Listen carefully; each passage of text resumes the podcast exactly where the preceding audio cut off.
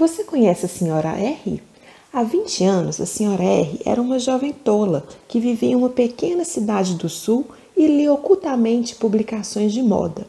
Depois que sua família se recolhia para uma bem merecida noite de repouso, ela podia ser vista folheando páginas de uma revista em uma mão, enquanto a outra segurava o cortinado de sua chaise longue em torno de si, descobrindo apenas a fotografia da página.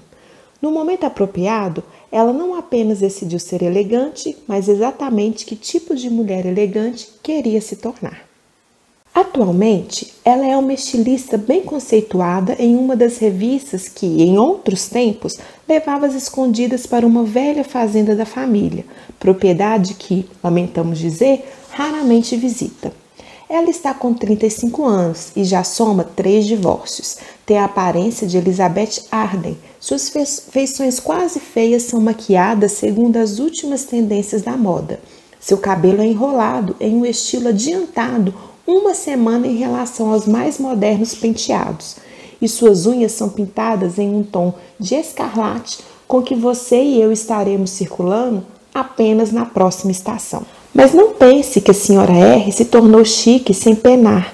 Ela não tem tido uma refeição substancial faz tempo, e houve uma época em que ela não poderia acreditar ter no armário ao mesmo tempo dois trajes em estado digno de serem considerados perfeitos.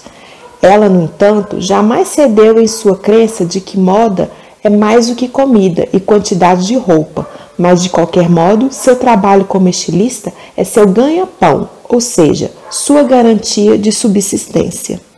Ela vive seu trabalho literalmente, transparecendo em cada detalhe da vida diária, do hábil advogado que conseguiu seu divórcio reno ao quadro de Lohancin, que está sob o console espelhado em seu moderníssimo apartamento na Sutton Place.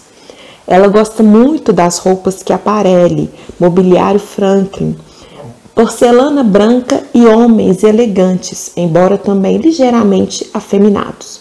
Seus inimigos a chamam de durona e talvez você não goste de seus amigos ou de seu meio de vida um pouco mais intenso que o nosso. Entretanto, não conhecemos ninguém que tenha, com tanto sucesso, dado vida a um autorretrato retrato da forma como ela conseguiu. A moral da história, se existe uma, é que é uma boa ideia escolher o mais atrativo modelo daquilo que se quer antes de começar. Solteira e feliz. Guia clássico para mulheres. Marjorie Rios.